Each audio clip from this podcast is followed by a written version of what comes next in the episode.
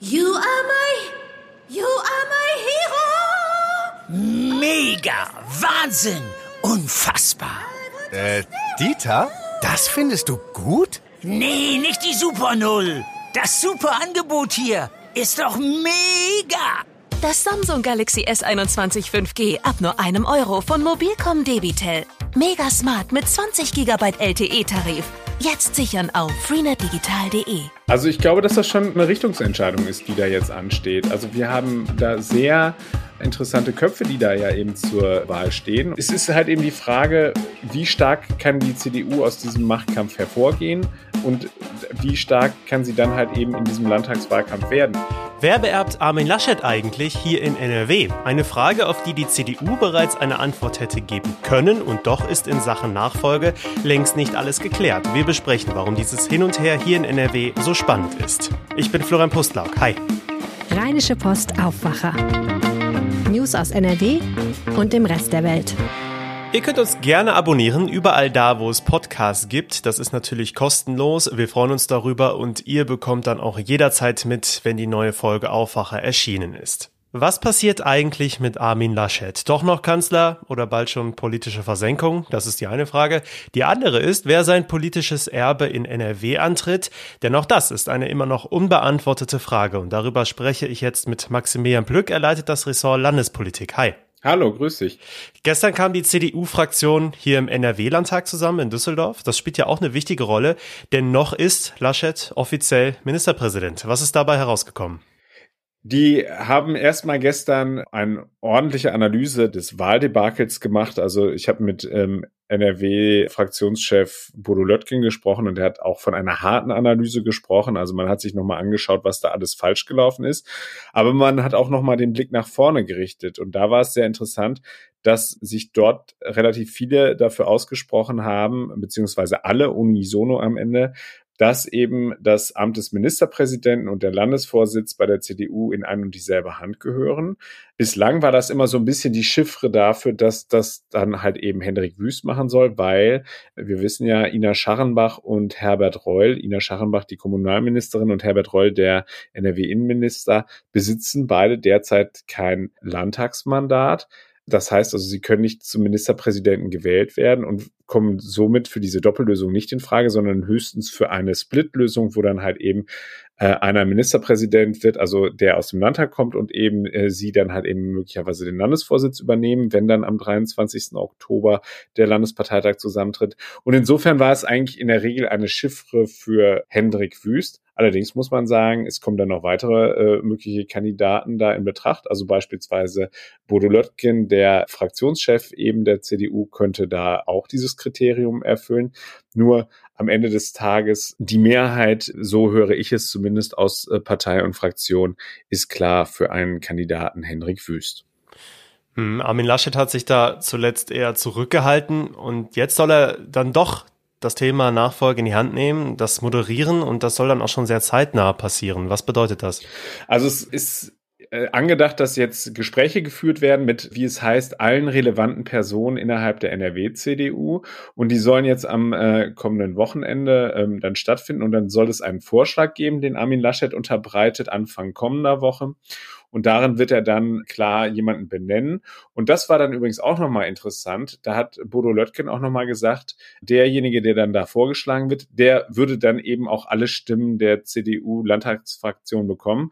Und ähnlich hat sich auch der NRW-FDP-Fraktionschef Christoph Rasche geäußert. Der hat auch gesagt, also sie würden äh, denjenigen wählen, der da von der CDU ins Rennen geschickt würde. Und wenn es da noch keine Lösung gäbe, dann stünde für einen gewissen Zeitraum auch äh, Vizeministerpräsident Joachim Stamm von der FDP in den Startlöchern. Also es ist jetzt so ein bisschen so das Signal nach außen, derjenige, der da jetzt von Laschet vorgeschlagen wird, der wird es dann am Ende auch werden.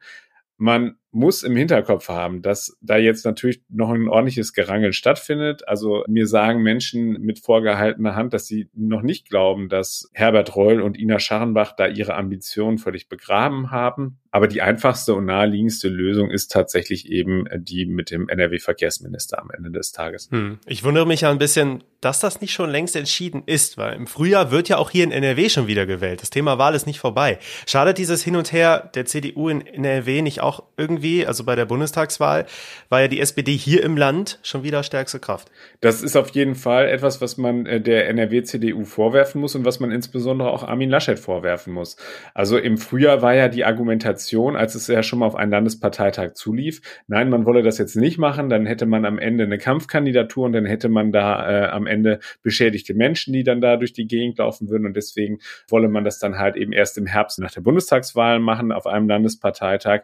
Jetzt stelle ich mir im Augenblick so die Frage, weil wir ja auch wieder vor einer vergleichbaren Situation stehen, so wahnsinnig viel hat Armin Laschet offensichtlich auf dem Weg nicht getan, um eben da für eine Situation zu sorgen, in dem es eben nicht zu einer Kampfkandidatur kommt.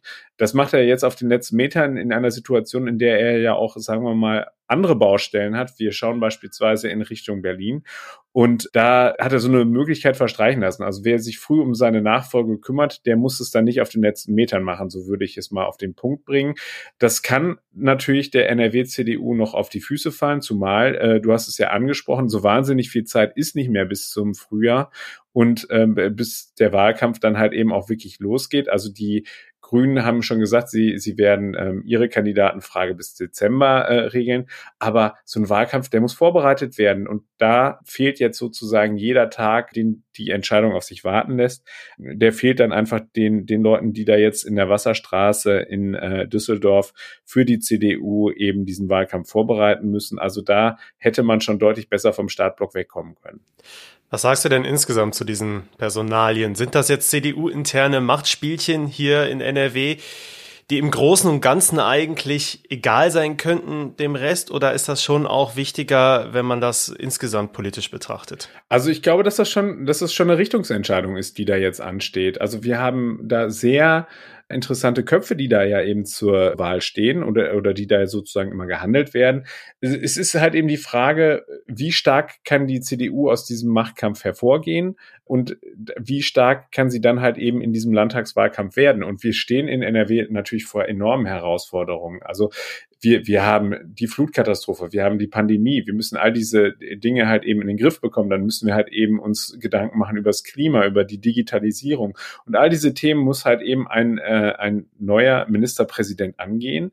Und da ist es halt eben schon äh, interessant, also wie sich jetzt eben dieser Machtkampf am Ende entwickelt und wer da halt eben gestärkt rausgeht. Oder ob die NRW-CDU, dafür hat sie nämlich auch eine gewisse Historie, äh, wieder in alte Muster verfällt. In übrigens vor Armin Laschets Zeit Muster.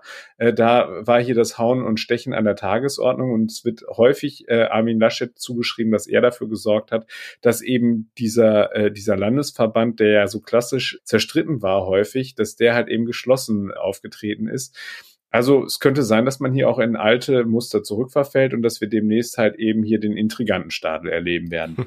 Vielen Dank, Maximilian Plück. Sehr gerne. Eine andere Personalfrage ist vorerst geklärt. Ralf Brinkhaus ist als Fraktionschef der Union im Bundestag bestätigt worden, allerdings nicht wie üblich für ein Jahr, sondern nur bis Ende April 2022. Die Entscheidung gilt als Kompromiss wegen der derzeit unklaren Rolle der Union. Die neuesten Entwicklungen dazu und natürlich auch die aktuellen Infos nach der Bundestagswahl bekommt ihr jederzeit auf RP Online. Wir kommen zum zweiten Thema. Stellt euch mal vor, ihr beobachtet einen Autounfall, seht eine verletzte Person oder braucht sogar vielleicht selbst medizinische Hilfe. In diesen Situationen könnt ihr ab sofort nicht mehr nur die 110 oder 112 anrufen, sondern direkt über eine App einen Notruf absetzen. Die neue Notruf-App Nora funktioniert aktuell in 15 Bundesländern in Deutschland. Für die Entwicklung war das Innenministerium hier in NRW verantwortlich und auch die Betreuung der Technik liegt bei einer Kölner Firma. Was genau die Vorteile der App sind und wie sie funktioniert, besprechen wir heute mit NRW-Reporter Viktor Marinov, der bei der Vorstellung der App dabei war. Hallo Viktor. Versetzen wir uns mal gemeinsam in die Lage dieser Notsituation und wir müssen Polizei oder Feuerwehr alarmieren. Wie genau funktioniert das über diese App? Also wichtig ist für die App Nora, dass man sich vorher angemeldet hat. Also man muss schon vor einem Notfall äh, seine persönlichen Daten eingeben, also seinen Namen, sein Geburtsdatum und so weiter und so fort. Aber wenn das soweit ist, wenn man die App installiert hat und sich angemeldet hat, ist das dann relativ einfach. Also man kann einfach die App aufrufen und mit ein paar Klicks den Notfall beschreiben und dann schnell Hilfe bekommen. Ich habe mir die App auch mal runtergeladen. Es sieht eigentlich ganz einfach aus. Man kann dann auswählen, war es ein Unfall, handelt es sich um ein Feuer oder irgendwas anderes. Da gibt's fünf kurze Antworten, Multiple Choice. Und die Situation wird dann näher beschrieben, zum Beispiel, wie viele Personen verletzt sind, wo genau es brennt. Wo landet denn dann dieser Notruf, wenn man ihn abgesetzt hat? Der Notruf landet genau dort, wo er auch normalerweise landen würde, also wo der normale telefonische Notruf landen würde, nämlich in einer Leitstelle. Da gibt's in NRW ungefähr 300 davon. Da arbeiten ungefähr 10.000 Menschen und, und diese Leute, die sind dann Feuerwehrleute, Polizisten, Rettungsdienstmitarbeiter und die entscheiden dann, was ist das für eine Art von Notfall und wen äh, müssen wir jetzt hinschicken. Also wenn ich meine Daten jetzt schon vorab eingebe, dann brauche ich das bei einem Notruf nicht mehr machen? Genau, genau so ist es. Man kann sie jetzt schon runterladen. Man kann sogar einen äh, Demo-Notfall machen, um zu schauen, wie funktioniert das, komme ich damit klar. Äh, dafür gibt es auch eine Option in der App, dass man das einfach mal versucht damit man im Notfall das auch schon mal gemacht hat. Äh, sicher auch sinnvoll. Aber warum brauchen wir so eine App denn überhaupt zusätzlich zu 110 und 112? Was ist das Besondere? Also einmal ist ja eine App die Digitalisierung, äh, die Digitalisierung des Notrufs. Und die hat aber auch ein paar besondere Funktionen beziehungsweise ein paar besondere Vorteile. Äh, sehr gut ist die App für Menschen mit Hör- oder Sprachbehinderung, weil die müssen jetzt nicht mehr irgendwo anrufen und sich nicht artikulieren können. Also sie können jetzt auch über einen Chat mit der Leitstelle funktionieren oder einfach, äh, wie gesagt, über die App mit den ein paar Klicks. Für die ist es also ein äh, großes Vorteil, zumal die ja früher teilweise Faxgeräte nutzen mussten oder auf Dolmetscher gewartet haben, was ja auch gedauert hat und für einen Notfall ist das nicht besonders praktisch. Was die App auch kann äh, als Vorteil gegenüber des normalen Anrufs, ist, äh, die kann genau den Standort bestimmen. Das kann ja jedes Handy. Ähm, und in der App ist diese Funktion integriert, dass man einfach den Notfall auslöst und die Leitstelle direkt sieht, wo befindet sich denn diese Person. Und das muss man also nicht nochmal am Telefon alles erklären. Und vielleicht weiß ja der Mensch nicht, wo er sich befindet, der den Notfall auslöst. Da auch sicherlich sehr gut, wenn die Polizei äh, die Koordinaten hat quasi. Es gibt ja auch Situationen, wo man lieber unbemerkt einen Notruf absetzen möchte, zum Beispiel in einer gefährlichen Situation. Wurde das bei dieser App mitbedacht, so ein stiller Notruf? Also man, man kann das machen, man kann die App so einstellen, dass die keinen Signalton auslöst. Äh, das heißt, wenn man, äh, ich spinne jetzt ein bisschen rum, aber wenn man sich irgendwo im Schrank versteckt oder unterm Bett und weiß, aha, da ist eine Person in der Nähe, äh, die mir irgendwas antun will und ich will keine Geräusche machen, um nicht auf mich aufmerksam zu machen, dann geht das mit dieser App deutlich besser als mit einem normalen Anruf. Bei allen Apps stellt sich natürlich auch immer die Frage nach dem Datenschutz. Bei dieser App sind ja auch sensible Daten dabei, wie Vorerkrankungen, die man da hinterlegen kann. Sind diese Daten sicher? die Datenschutzbeauftragten der 16 Länder sagen alle ja. Also die waren an diesem Projekt äh, mitbeteiligt, dann an der Entwicklung der App. Die haben sich das alles angeschaut. Ähm, das hat auch teilweise deswegen länger gedauert, um auszuschließen, dass die Daten in falsche Hände geraten. Aber letztendlich wird ja nur die Nutzung von vielen Menschen zeigen, wie sicher die sind. Aber die Datenschützer, die sich ja damit beschäftigt, deren Job das ist, haben das umfassend geprüft und sind zu dem Schluss gekommen, dass da erstmal keine Lücken sind. Vielen Dank, Viktor Marinov. Ja, danke dir. Die neue App Nora gibt es für Apple und Android, findet ihr in den jeweiligen App Stores und mehr Infos dazu gibt es auch bei uns in den Show Notes. Und das könnt ihr heute auch noch verfolgen. Drei bundesweite Initiativen haben rund 110.000 Unterschriften für Luftfilter in Schulen und Kitas gesammelt. Die werden heute in Bonn dem Generalsekretär der Kultusministerkonferenz Michalik übergeben. Ziel der Petitionsübergabe ist es, das Tempo bei der flächendeckenden Ausstattung von Luftfiltern zu erhöhen. Heute kommt es im russischen Sotschi zu einem aus Sicht der deutschen Politik hochbrisanten Treffen. Russlands Präsident Putin empfängt seinen türkischen Amtskollegen Erdogan. Neben den Beziehungen zwischen den beiden Ländern soll es auch um die Lage in Afghanistan und Syrien gehen. Der Katastrophenschutz steht weiter im Fokus, nicht nur was die neue Notruf-App angeht, über die wir schon gesprochen haben.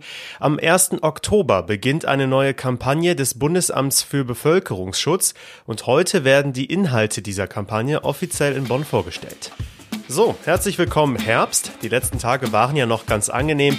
Aber so langsam aber sicher wird es kühler, überall in NRW mit dichten Wolken und vielen Schauen dazu 13 bis 16 Grad und nur selten kommt mal die Sonne durch. Morgen bleibt es zwar wieder trocken, lockert auch stellenweise wieder auf, aber es bleibt so bei um die 15 Grad, vor allem nachts und am frühen Morgen ist ab sofort auch wieder eine dickere Jacke gefragt. Das war der Aufwacher für Mittwoch, den 29. September. Ich hoffe, es hat euch gefallen. Ihr erreicht uns auch jederzeit für eure Rückmeldungen per Mail an aufwacher.rp-online.de. Ich bin Florian Pustlauk. Macht's gut. Mehr Nachrichten aus NRW gibt's jederzeit auf RP Online. rp-online.de